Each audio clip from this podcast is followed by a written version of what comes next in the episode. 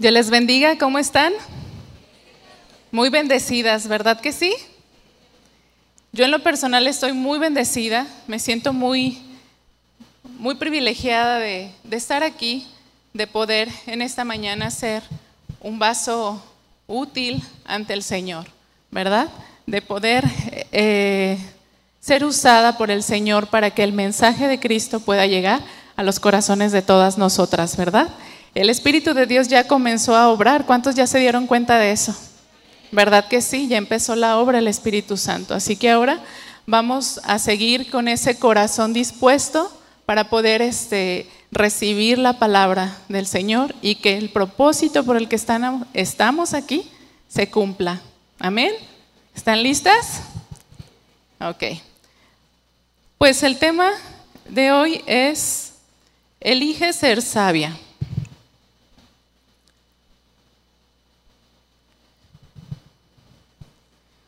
Vamos a hacer una pequeña oración, ¿de acuerdo? Padre Todopoderoso, en esta mañana, Señor, confiadas en que tú estás aquí, que tú estás obrando, Señor, queremos pedirte que tu palabra cumple el propósito para el cual va a ser dada, Señor. Que tu presencia, Señor, sea poderosamente, Señor, manifestada y que tú, Padre, hables a los corazones de cada uno y una de nosotras, Señor, conforme a tu voluntad. Te lo pedimos en el nombre de Jesús. Amén. Amén. Bueno, pues ¿cuántos hemos escuchado hablar de la sabiduría? Sí, ¿verdad? Mucho se ha dicho ya, yo creo, ¿no? Este, ay, mucho se ha, se ha dicho ya. Durante la historia de la humanidad ha habido muchas personas que han realizado grandes y costosos viajes en busca de la sabiduría, en busca de consejo sabio. Sin embargo, ¿será necesario tener que gastar e ir tan lejos para poder adquirir sabiduría? No creo, ¿verdad? Vamos a leer lo que dice Proverbios capítulo 3, del 13 al 18.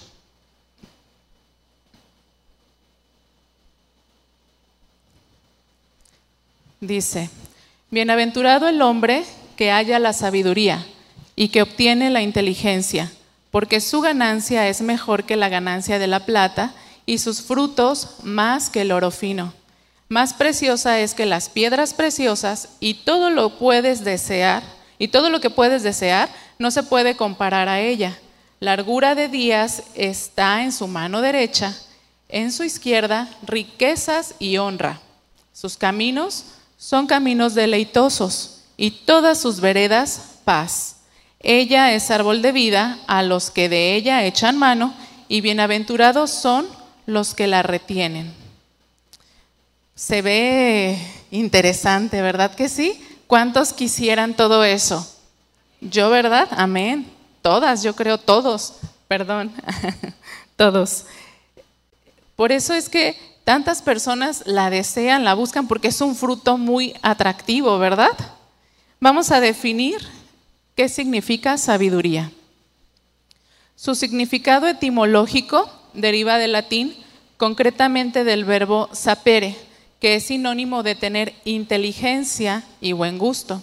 El diccionario enciclopédico de Biblia y Teología la define como ciencia, conocimiento, entendimiento, prudencia, sabiduría. En hebreo y arameo generalmente se utiliza la palabra la palabra yogmak, que significa pericia, y en griego se utiliza la palabra sofía, que significa sabiduría. Y esa definición nos dice que es la cualidad de buen juicio desarrollada a partir de la experiencia, la observación y la reflexión. La sabiduría es una función de la mente educada que los escritores bíblicos afirman que proviene del Señor y se relacionan con la obediencia a los mandamientos de Dios. La sabiduría, hermanas, hermanos, nos da al ser humano un mayor entendimiento y profundidad en el conocimiento de las circunstancias que determinan lo que somos, nuestra existencia. Además, nos proporciona al ser humano herramientas para tener un buen discernimiento entre aquello que es bueno y lo que no. Quien actúa con sabiduría se preocupa por obrar bien. es prudente, sortea los problemas, sobre todo cuando son innecesarios. ¿Qué quiere decir esto? Que no andamos buscando dónde meternos en problemas, ¿verdad? Como muchas personas que saben que son personas problemáticas, por ejemplo, y de todas maneras ahí van, ¿verdad? Porque piensan que a ellos no les va a pasar, porque ellos son muy inteligentes y la verdad es que también les pasa, ¿verdad? Entonces, eso es falta de sabiduría. Eh, evitamos situaciones riesgosas y se valora el sentido de la existencia. Por esto la sabiduría está dotada de un profundo sentido moral. Su valor radica en que quien actúa con sabiduría estará siempre guiado por el bien, pues de lo contrario deja de considerarse como sabio. Si nuestras vidas no están guiadas por el bien, evidentemente no somos sabios, ¿verdad? Si nuestro comportamiento y nuestra moral no es una moral recta, evidentemente no estamos siendo sabios. Eso es lo que demuestra, no que yo pueda saber mucho y que me preguntes de cualquier tema y yo te pueda decir. Eso es conocimiento, pero no es sabiduría. La sabiduría es mucho más que la inteligencia, no es lo mismo que el conocimiento. Consideramos conocimiento a la información que almacenamos mediante la experiencia o el aprendizaje. Consideramos como inteligencia a la capacidad de conocer, analizar, entender y asimilar toda la información, o sea, cómo captamos y procesamos todo. La sabiduría, en cambio, es la capacidad de utilizar la inteligencia y el conocimiento en la vida práctica. Tiene que ver con el comportamiento y modo de conducirse en la vida, actualmente conocida como inteligencia emocional. Sin embargo, de acuerdo con las escrituras bíblicas, es el más antiguo. El apóstol Pablo lo usó en su carta a los colosenses. Vamos a leer el Colosenses 1, verso 9. Lo voy a leer en la versión Palabra de Dios para Todos. Dice, por lo tanto, desde que supimos todo eso, no hemos dejado de orar por ustedes. Pedimos a Dios que los llene de conocimiento para entender su voluntad y que les dé toda clase de sabiduría y entendimiento espiritual. Este fue el tema principal del rey Salomón. ¿Cuántos han leído del rey Salomón? Muy bien. Este, el rey Salomón hace aproximadamente unos 2500 años escribió un manual completo sobre inteligencia emocional y espiritual, o sabiduría, como él prefirió llamarla. Ahora vamos a agregar a este tema la voluntad, pues la la sabiduría y la voluntad son una excelente combinación, ¿de acuerdo? Los seres humanos somos los únicos seres de la creación que somos conscientes de nuestra voluntad. Es decir, no solo tenemos la capacidad de elegir voluntariamente, sino que además tenemos la capacidad de razonar acerca de nuestras decisiones. Por lo tanto, podemos evaluar las consecuencias de nuestras decisiones antes de tomarlas. ¿Sí, hermanos? Es muy importante no tomar decisiones sin haberlas razonado, porque el ser humano posee esa capacidad. Todos sabemos que el Señor nos dio libre albedrío, ¿verdad que sí? Pero en nuestras decisiones se nota si es el Señor quien dirige nuestras vidas o somos nosotros mismos. Y luego queremos culpar a Satanás. Es que el Satanás me tentó. A veces Satanás ni siquiera te ha tentado. Eres tú misma, tú mismo. ¿Verdad? Con el depósito conforme lo traes lleno, ¿verdad? Entonces, es importante razonar para tomar decisiones y poner nuestra voluntad junto con la sabiduría. Cuando dejamos que ese escaso ingrediente, que es la sabiduría, intervenga en nuestro razonamiento, nos lleva a tomar buenas decisiones. Sin sabiduría no podemos usar nuestra voluntad en plenitud. Podemos estar decidiendo, decidimos todos los días. Ustedes decidieron hoy estar aquí. Qué buena decisión. Like a todos ustedes. Ah. Pero también podemos decidir de manera equivocada. Y muy seguido lo hacemos también. a veces hasta en comprar en el supermercado, ¿verdad? Porque sin observar bien llegamos y compramos porque aquí lo tenía y das dos, tres pasos más o lo acabas de pagar y resulta que ya lo encontraste a mejor precio, todo por no fijarte un poquito más, ¿verdad? Bueno, son ejemplos muy simples, pero decidimos en todo momento, en todo momento. Sin sabiduría no podemos usar nuestra voluntad en plenitud. Se puede tener mucho conocimiento y aún así vivir desastrosamente por falta de sabiduría para la vida. Yo creo que todos, si hacemos memoria, todos conocemos a personas muy inteligentes, ¿verdad? Con mucho conocimiento, pero que deciden muy mal con quien se casan y tienen una vida llena de dificultades. A veces podemos tener mucha inteligencia, pero decidimos muy mal cómo usar nuestro dinero y traemos problemas financieros. Podemos estar llenos de conocimiento, podemos tener eh, nuestros diplomas colgados de todo lo que hemos sacado en la escuela con estrellitas, pero difícilmente me puedo relacionar bien en la vida laboral, en la vida familiar, y ahí es donde vemos la necesidad de la sabiduría que Dios nos da, ¿verdad?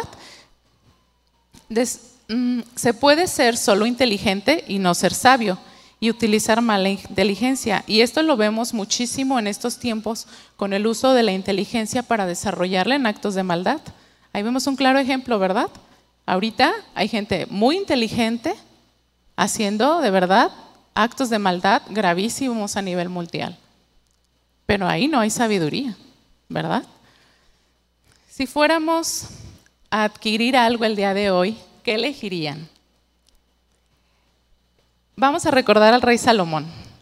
En segunda de Crónicas 1:7, cuando Dios se presentó ante él y le dijo, pide lo que quieras que yo te dé. Qué atractiva oferta, ¿verdad que sí? A ver, imagínense ustedes en esta mañana que el Señor está frente a ustedes y les está diciendo, pide lo que quieras que yo te dé. Estamos hablando del dador de la vida, del Dios todopoderoso, el omnipotente.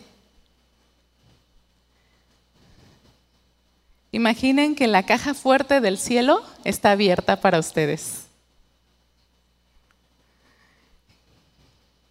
Y de entre todos los tesoros que hay dentro de esa caja fuerte y las bendiciones codiciables que puedas ver, solamente puedas tomar una.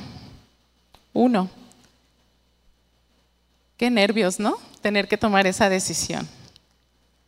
Se requiere de reflexionarlo bien, ¿a poco no? ¿Cuál será la mejor petición? Déjame pensar. Les voy a dar algunas pistas, ¿va? Pónganse listos, a ver si dan con el punto. ¿Qué es lo que hará su calidad de vida verdaderamente superior? Que es algo que si está presente, no importa que otra cosa te falte, pues te ayudará a tener una perspectiva de gozo y plenitud. Que es algo que te va a propiciar salud espiritual, mental, emocional y hasta física. ¿Qué es algo que te hará lucir hermosa, algo que mejorará tu situación financiera, algo que enriquecerá tus relaciones personales en tu familia, en el trabajo y a todo nivel. ¿Ya pensaron? ¿Sí? Hay una respuesta correcta. Yo sé que son muy inteligentes. ¿Ya acertaron a ver qué es? La sabiduría. Ah, es que es el tema, ¿verdad? Qué fácil, ¿no? Han de estar pensando, ¡ay! Obvio, es el tema. Eso está de kinder. Pero adivinen qué, no es así. Porque si esta misma pregunta salimos y vamos a una plaza comercial y se la hacemos a las personas, ¿qué creen que responderían? ¿Mm? Ay, pues yo deseo recibir, si el mismo Dios me lo va a dar, casarme con un hombre maravilloso, ser millonaria, tener un hijo, viajar por todo el mundo, tener una carrera, tener una mansión con carro del año, ser una bailarina reconocida, ganar un premio Nobel, ser youtuber o influencer famosa. Ser muy hermosa y la que nos gusta a todas las mujeres, no envejecer jamás. Pero adivinen qué, el rey Salomón, vamos nuevamente a Segunda de Crónicas, en el capítulo 1 del 10 al 12, por favor. Vamos a conocer la respuesta del rey Salomón a esta oferta.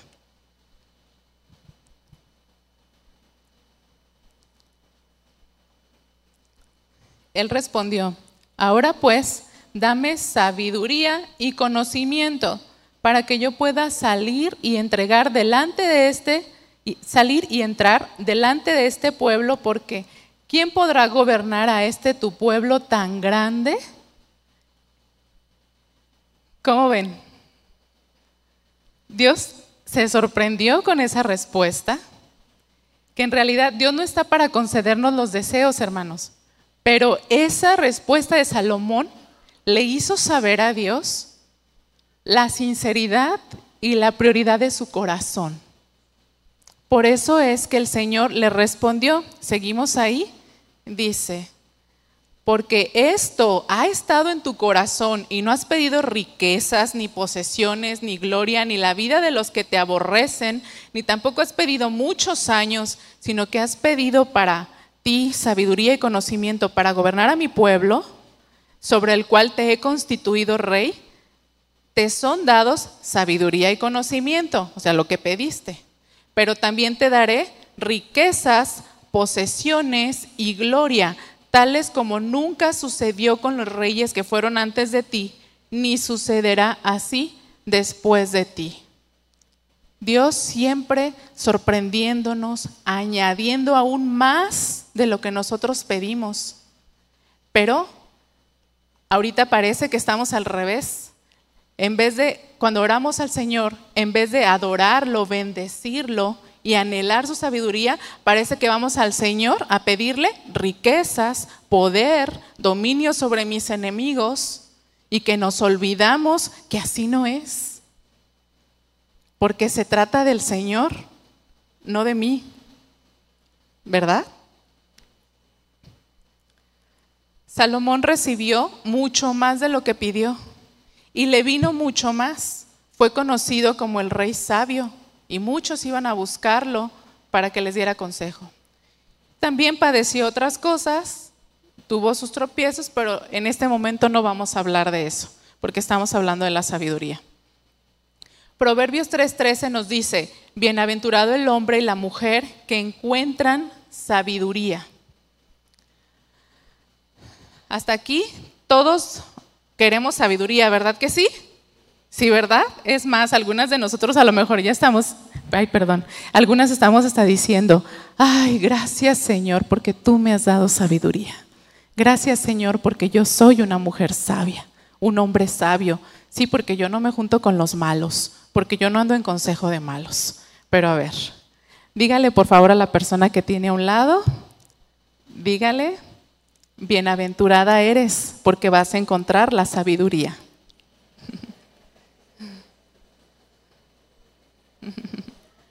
Muy bien.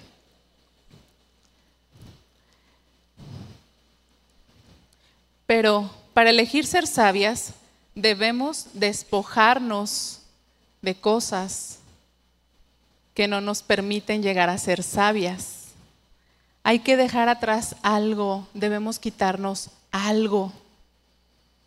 ¿Ya saben qué es? Nos tenemos que quitar la necedad.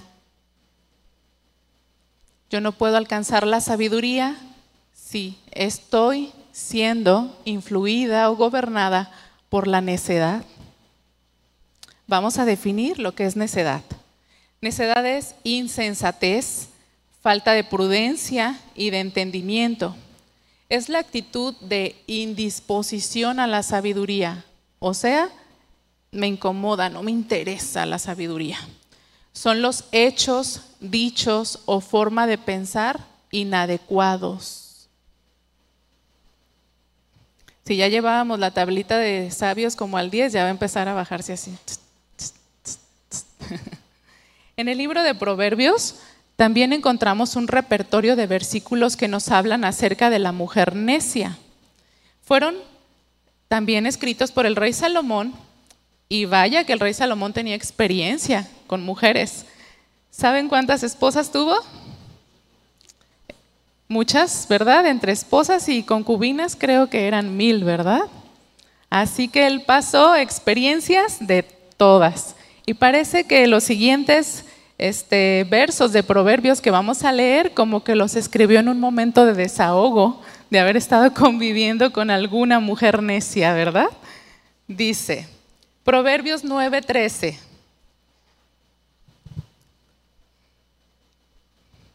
Dice, la mujer necia es alborotadora, es simple e ignorante. Otras versiones dicen que es libertina y que no conoce la vergüenza. Vamos a leer ahora Proverbios 27, 15.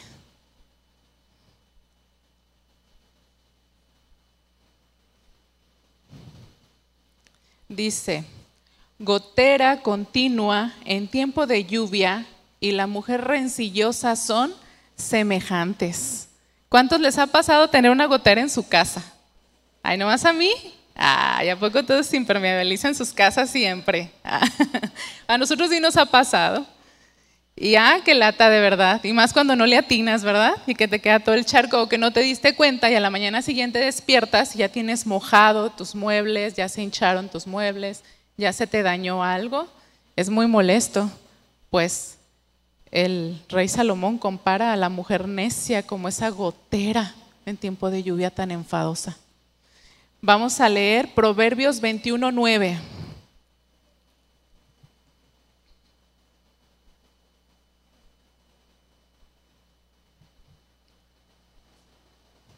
Dice, mejor es vivir en un rincón del terrado que con mujer rencillosa en casa espaciosa.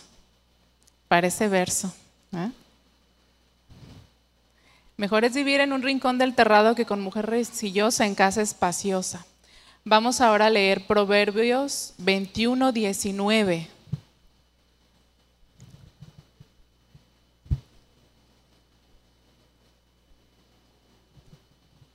Veintiuno diecinueve dice, mejor es vivir en una tierra desierta que con una mujer rencillosa e iracunda. ¿Saben lo que es la palabra iracunda? Ándele, muy sabia por acá una mujer. Enojona, alguien que se enciende así, con facilidad, que la ira le abunda. Proverbios 12:4. Ah, pero espérenme. Perdón, caballeros, también hay caballeros así, ¿de acuerdo? Aquí vamos a tomarlo parejo el día de hoy, ¿ok? También hay hombres iracundos y rencillosos, ¿verdad que sí? Muy bien. Seguimos. Proverbios 12:4.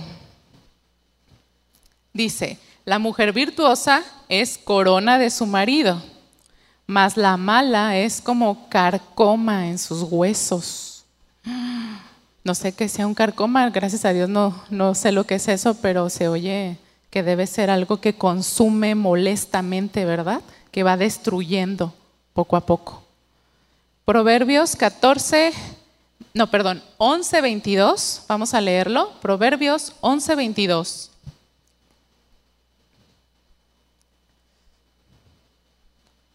Dice, zarcillo de oro en el hocico de un cerdo es la mujer hermosa que carece de discreción. Y otras versiones dicen, apartada de razón. Como que está medio incómodo, ¿verdad que sí? ¿A poco no se siente como que raro leer todo esto? Como que incomoda, ¿verdad? Pero si están incómodas, hermanas, hermanos, gloria al Señor, porque la palabra va a ser la obra, ¿de acuerdo? Estos versículos son un retrato un tanto grotesco de una mujer que se escucha como muy nefasta, ¿verdad? Que no se nos antoja estar cerca, o hombres también así, ¿verdad? Que no se nos antoja estar cerca. Ahí. Ahí voy. Una mujer o un hombre que le falte sabiduría se destruye a sí mismo, a sí misma. Y no solamente a ella, a él, sino también destruye a su alrededor.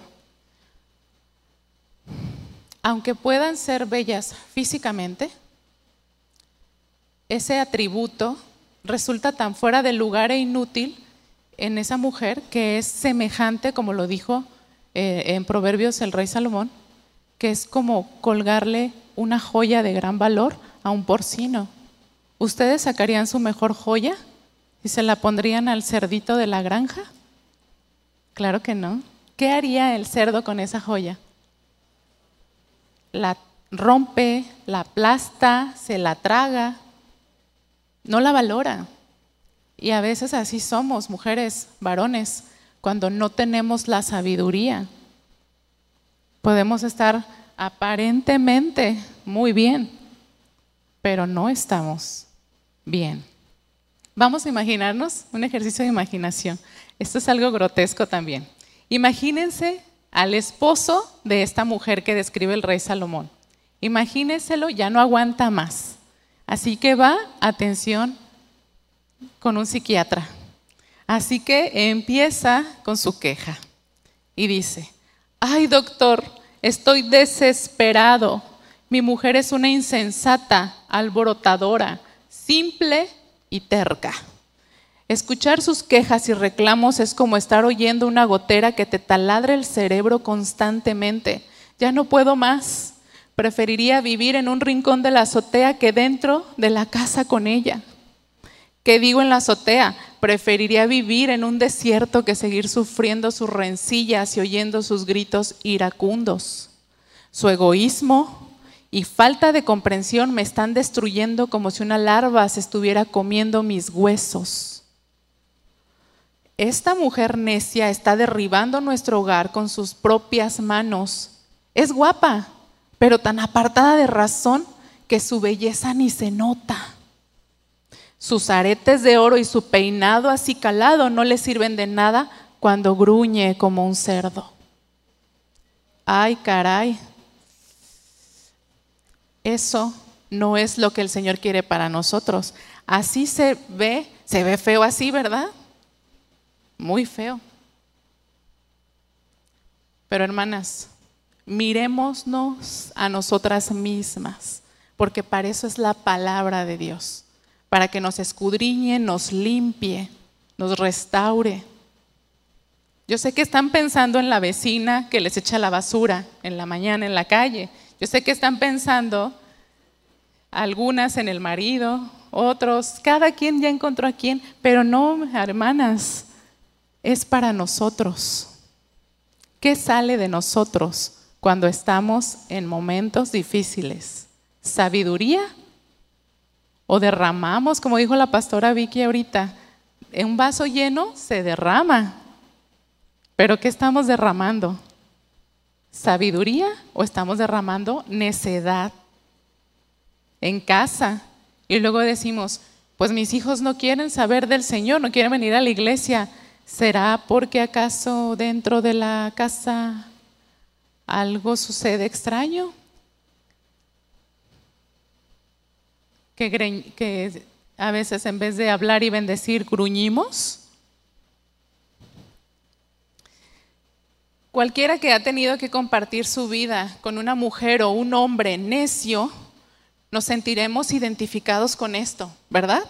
Algunos de nosotros quizá nos ha tocado vivir la necedad de otros o quizá nosotros hemos sido la parte necia hacia alguien más, ¿verdad? Pero todos tenemos alguna experiencia o vivencia así.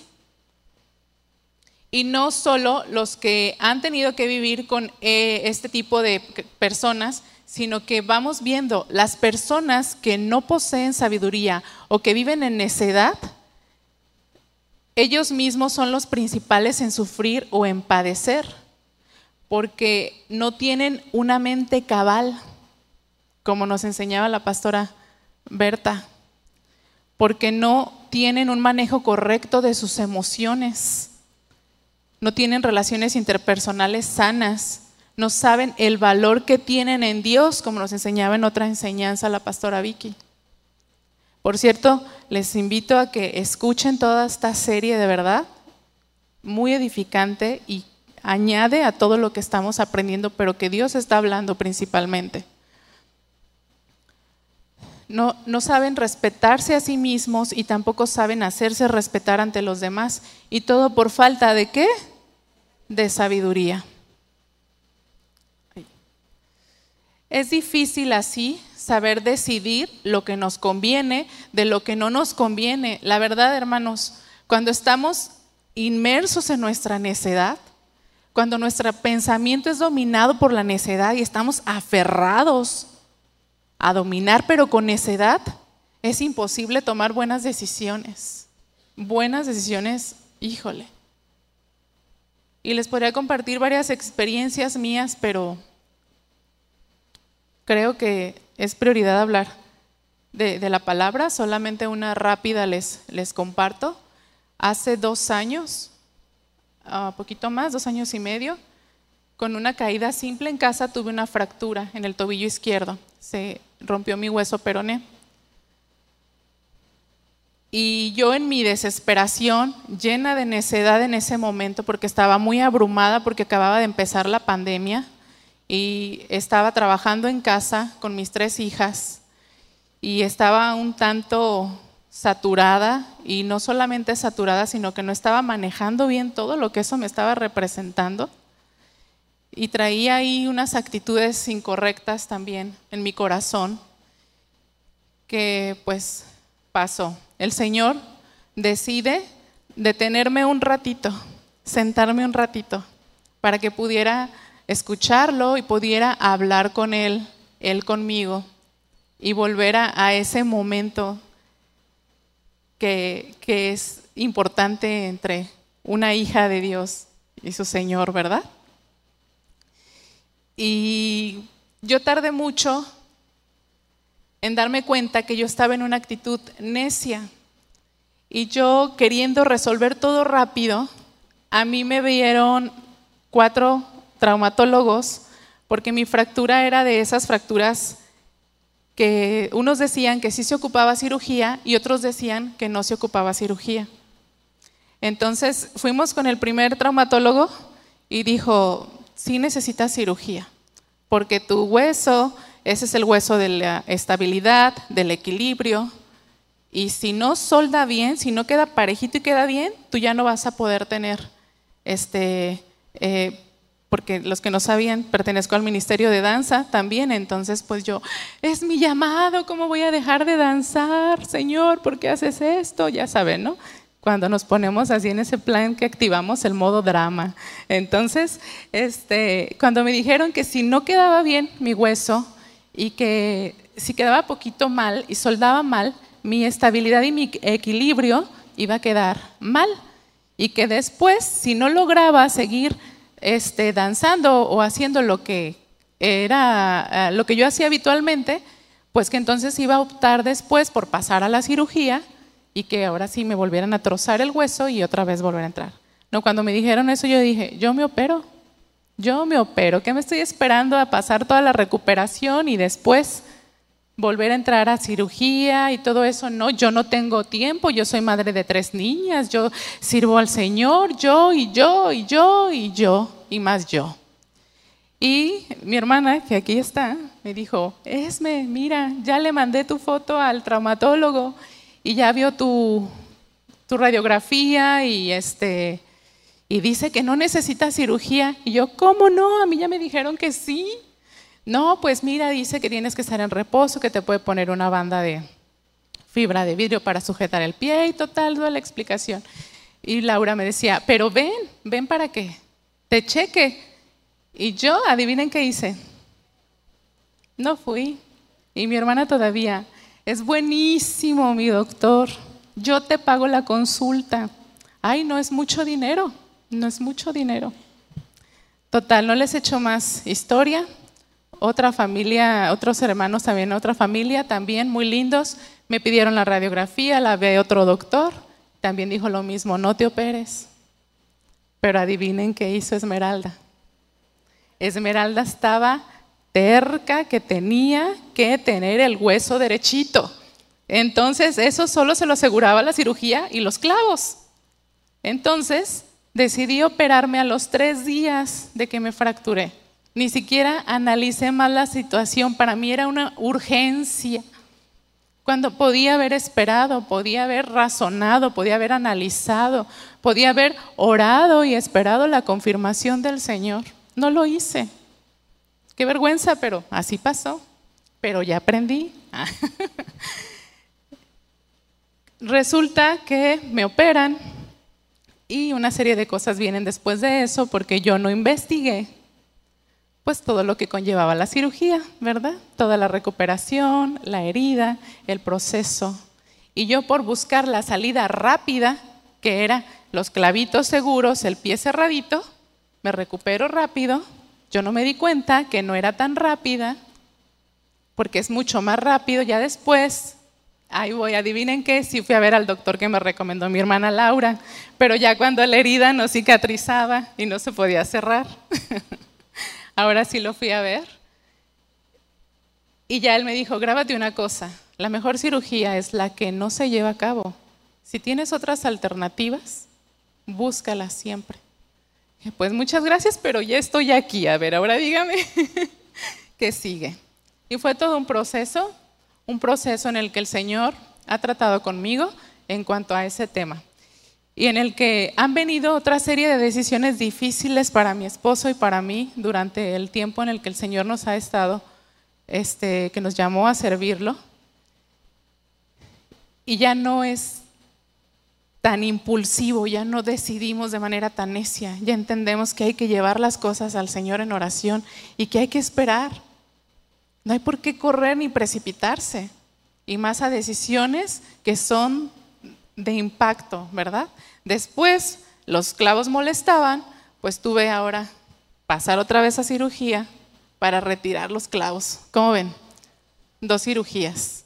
Yo por hacer las cosas rápidas hubiera, ¿qué me hubiera pasado? Si me hubiera quedado a gusto en mi casita descansando, que me chiquearan un ratito, que me atendieran. Yo sentía que no tenía tiempo que tenía que rápido moverme mis niñas, el trabajo, todo eso.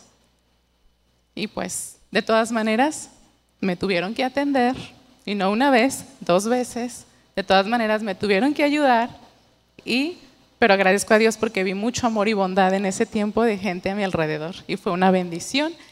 Y luego les platicaré todo lo que el Señor ha enseñado, porque ahorita ese no es el punto. eh, es difícil saber decidir lo que nos conviene y muchas veces se desvanece frente a nuestras manos las oportunidades para ser feliz y de encontrar el propósito de Dios para nosotros, porque no tenemos ese ingrediente que es la sabiduría. Pero en esta mañana, hermanas, hermanos, este mensaje viene de parte de Dios para nosotros. Nos lleva a conocer lo importante que es elegir ser sabios y desechar la necedad. Hoy Jesucristo, nuestro Salvador, está abriendo nuestro entendimiento para que podamos recibir la sabiduría que Él nos da. Él dio su vida por nosotros y desea ver cumplida su obra, su obra perfecta de amor y salvación en cada una y uno de nosotros. Quiere vernos libres de la cautividad, de la necedad. La palabra de Dios en Primera de Corintios, vamos a, leerlo, por favor. Primera de Corintios, capítulo 1, del 24 al 25.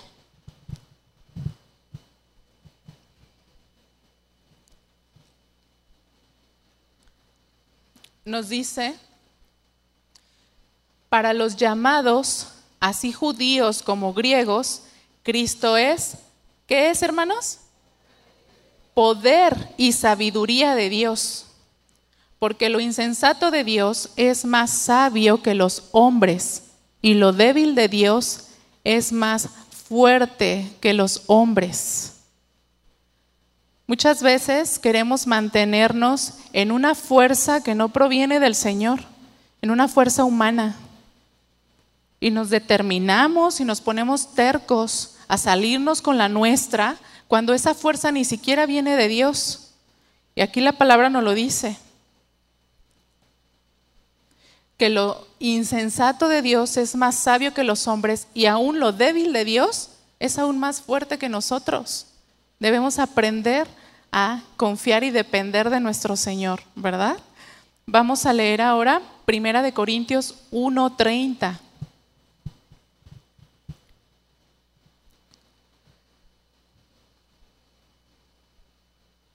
Dice, mas por obra suya estáis vosotros en Cristo Jesús, el cual se hizo para nosotros sabiduría de Dios y justificación, santificación y redención.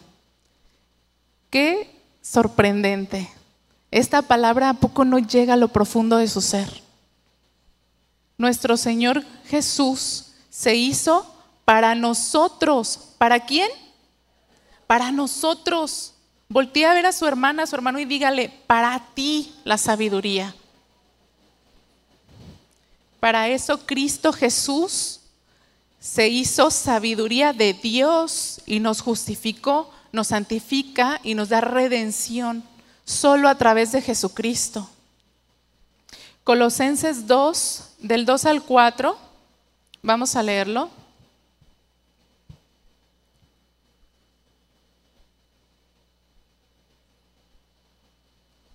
Dice, para que sean consolados sus corazones, unidos en amor, hasta alcanzar todas las riquezas de pleno entendimiento, a fin de conocer el misterio de Dios el Padre y de Cristo, en quien están escondidos todos los tesoros de la sabiduría y conocimiento.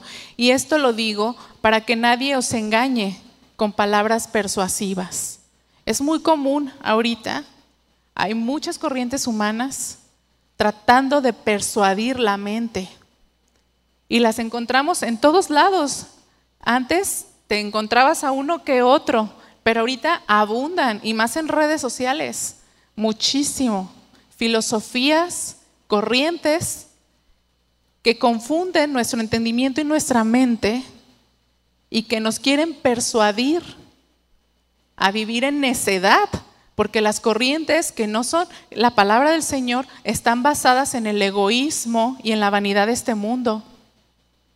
Y mientras Cristo nos dice, ama, sirve a tu prójimo, el mundo te dice, enfócate en ti, no gastes tu tiempo. Es más, ni hijos tengas porque te vas a gastar tu dinero en ellos, no vale la pena. Y entonces, ¿a quién van a formar? ¿Se fijan? Es un entendimiento totalmente distorsionado. Hoy Jesús nos llama a elegir ser sabias, ser sabios.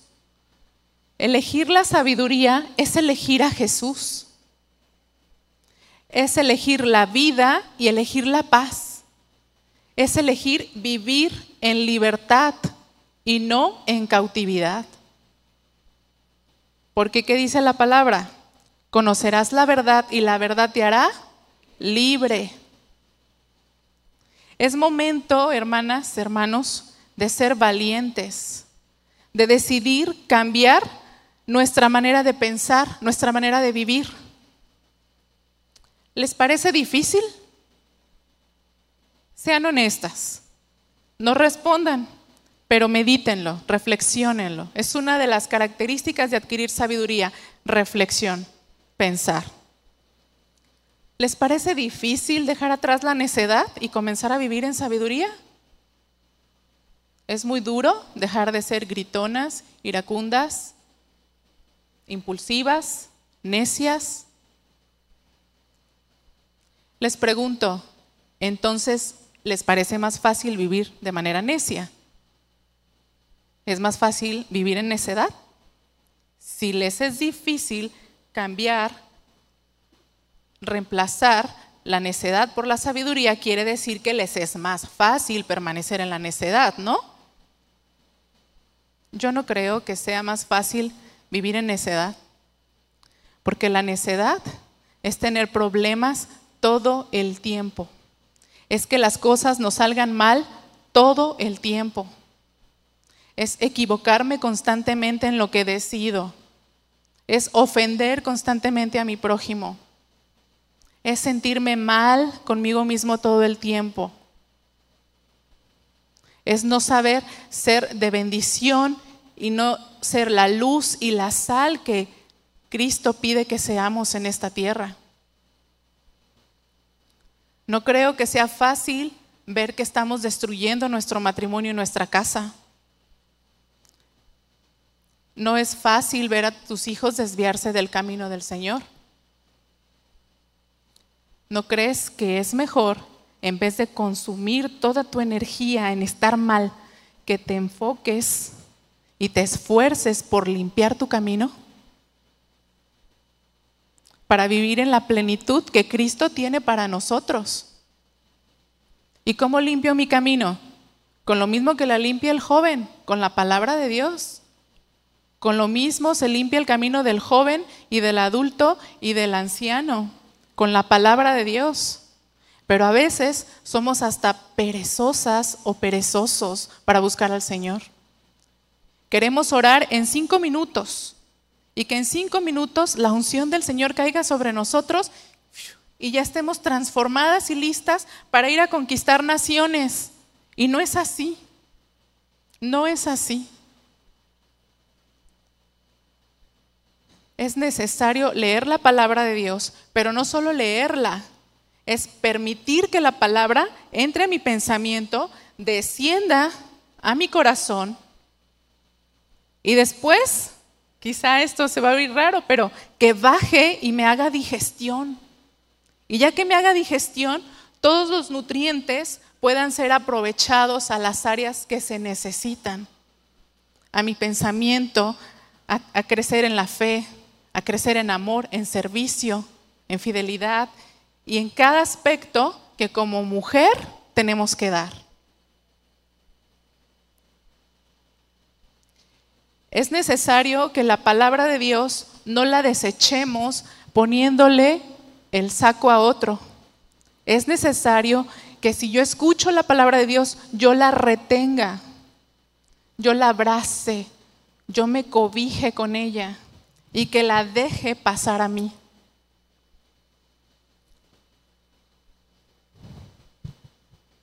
Y eso no puede ser si yo no me detengo.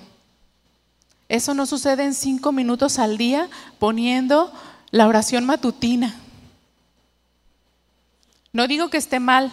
Escuchen la oración matutina o lo que quieran escuchar. Escuchando alabanzas mientras manejo. Es bueno, síganlo haciendo. Pero si quieren adquirir sabiduría, tiene que ser pasando tiempo leyendo la palabra, escudriñándola, meditándola.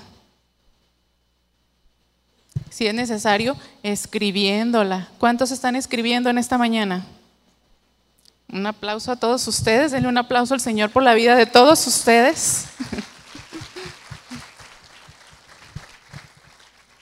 Porque de esa manera yo puedo acudir a todo lo que el Señor nos da. ¿Sí? Hace, ¿qué será? Mm, un año aproximadamente, año y medio, tuvimos que mover algunas cosas en casa.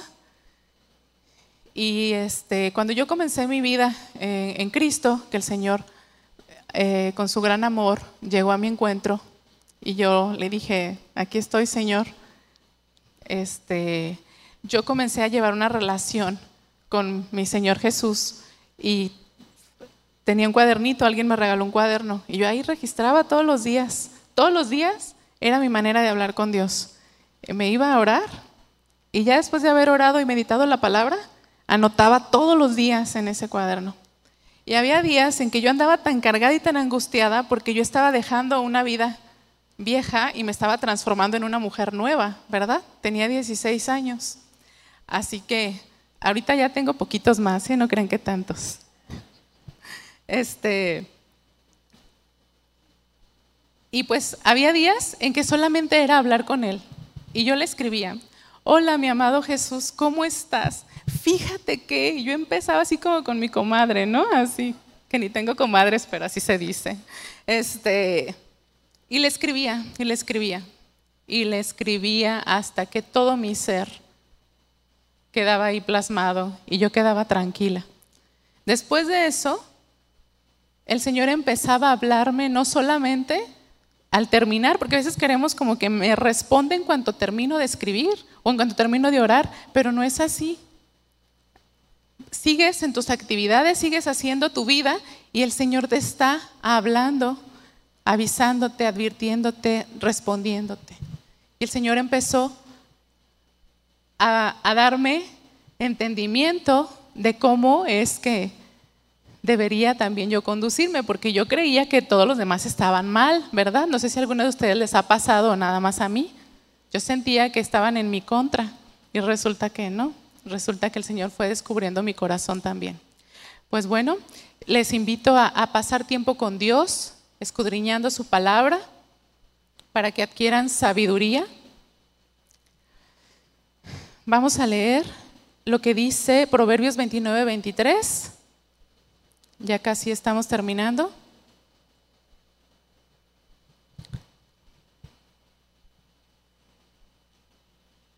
Dice, la soberbia del hombre lo abate, pero al humilde de espíritu le sustenta la honra.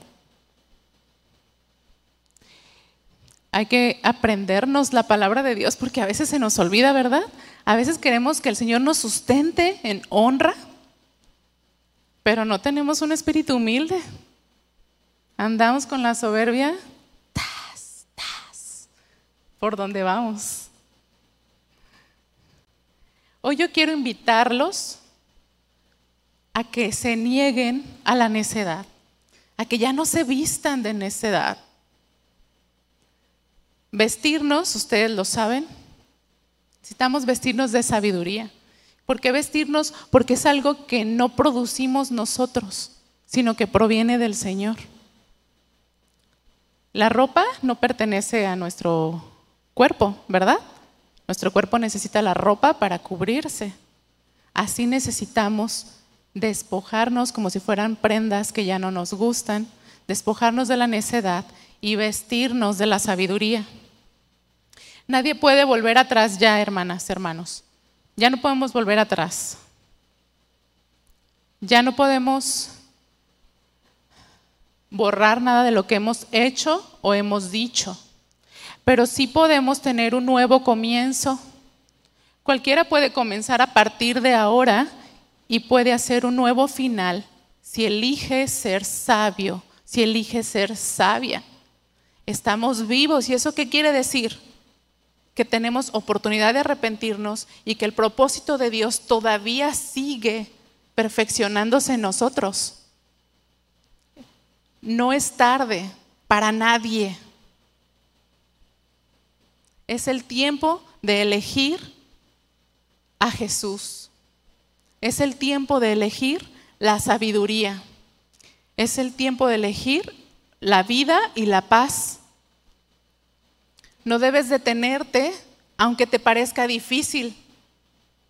Luchas las tenemos todos. Estoy segura que si ahorita al concluir le preguntas a dos o tres, ¿traes alguna lucha en este momento? ¿Traes alguna dificultad?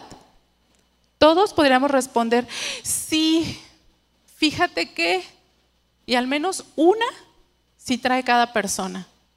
Pero mientras nos ensimismamos y solo vemos la de nosotros, no puedo, no puedo ver de verdad con claridad, ¿verdad? No te detengas y conquista paso a paso el territorio de la sabiduría. Cada vez que venzas una actitud necia, irás obteniendo victorias que van a afirmar tu voluntad para no rendirte y continuar confiando en el poder de Dios para transformar tu forma de pensar y tu forma de vivir. Así que cada vez tu vida se verá con más frutos de Dios y menos de la carne.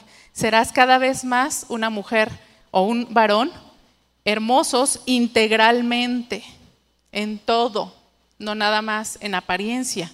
Y más personas comenzarán a ser bendecidas por ti si tú eliges despojarte de la necedad, de lo que no le agrada al Señor y eliges la sabiduría, eliges a Cristo en tu vida. En esta mañana, yo sé que muchas de ustedes, muchos de ustedes traen cargas, han vivido en necedad y el Espíritu de Dios ya se los mostró.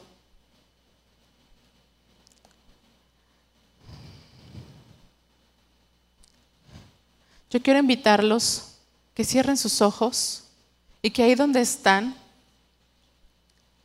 comiencen a meditar en la palabra del día de hoy.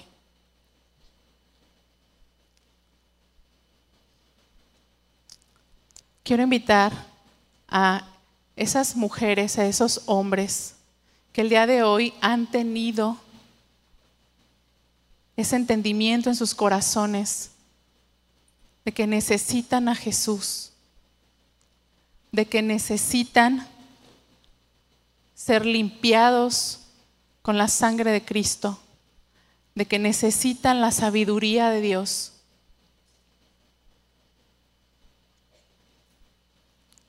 Quiero invitarlos que se pongan de pie. Pónganse de pie todos, por favor.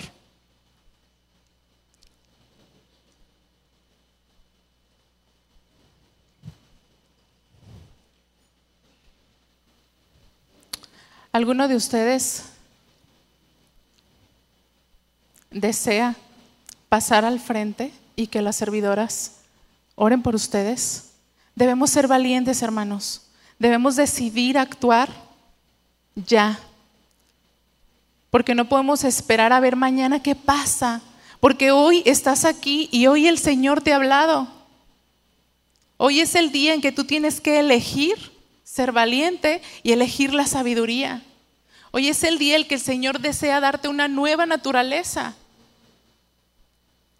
Y es día en que tú la debes determinar y establecer en tu corazón cada día de tu vida.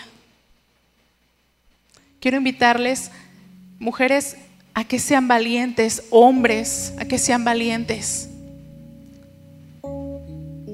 Es lo mejor que pueden hacer elegir a Jesús, elegir la sabiduría. El Señor está en esta mañana, en este lugar. Y es el Señor el que va a hacer la obra. Su Espíritu Santo está aquí el día de hoy. Su presencia está obrando en este lugar, en el nombre de Jesús. Cierren sus ojos, hermanas, y vamos a orar. Oh Señor Todopoderoso a ti grande, soberano, a ti Señor que gobiernas con poder. En esta mañana, Señor, clamamos a ti, reconociendo que somos pecadores, Señor, reconociendo que te necesitamos, reconociendo que nos hemos equivocado, reconociendo, Señor, que necesitamos que nos despojes de la necedad y que nos añadas tu sabiduría, esa sabiduría que solo tú das y que proviene de lo alto. Nos arrepentimos, dile hermana, me arrepiento de todos mis pecados y de las malas obras que he cometido. Me arrepiento de no escuchar tu voz, de no escuchar consejo. Limpia mi manera de hablar, limpia mi mente, limpia mi corazón, Señor. Ven a mi corazón, Jesús. Ven y vive tú en mi corazón, Señor. Venías la obra perfecta para, que, para la que me diste la vida, por la cual me formaste en el vientre de mi madre. Restaura cada parte de mí. Dile al Señor, hermano, confieso que tú Jesús eres mi Señor. Quiero que tú Jesús seas mi Señor y mi Salvador.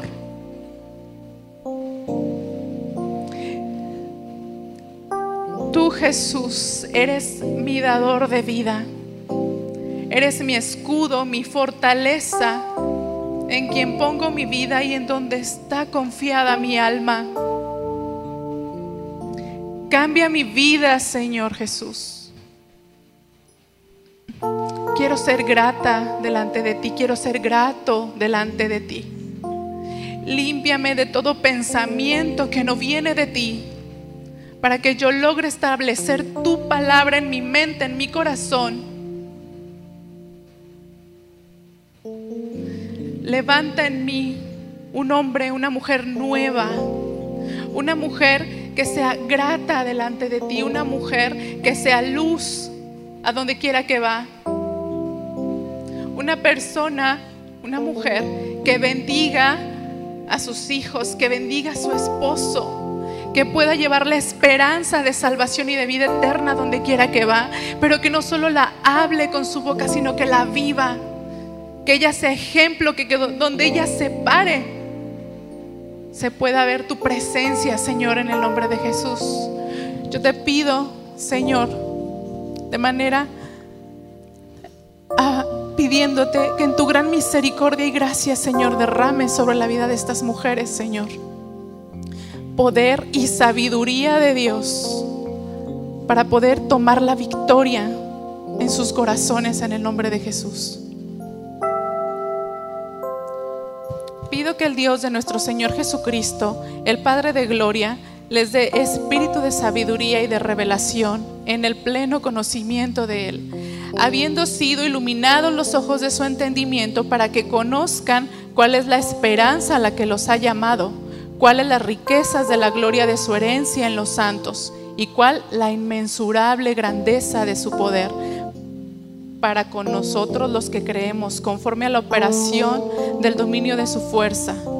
Dios la ejerció en Cristo cuando lo resucitó de entre los muertos y lo hizo sentar a su diestra en los lugares celestiales. Mujer, yo quiero invitarte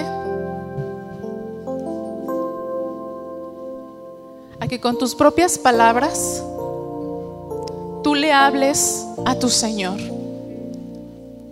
Cierra tus ojos, no te distraigas porque este momento es para ti con tu Señor. Cierra tus ojos y dile al Señor, Padre mío, entrego mi dolor. Entrego todo eso que me ha hecho sufrir y que ha apartado mis ojos de tu presencia.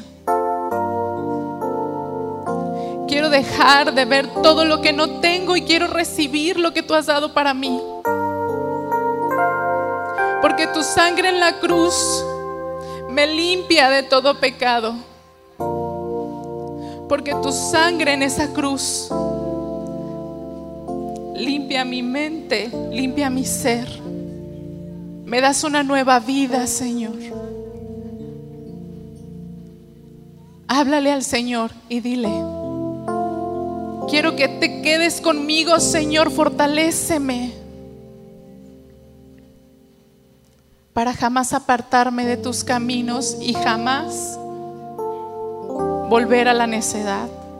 Cristo, sé mi luz cada día.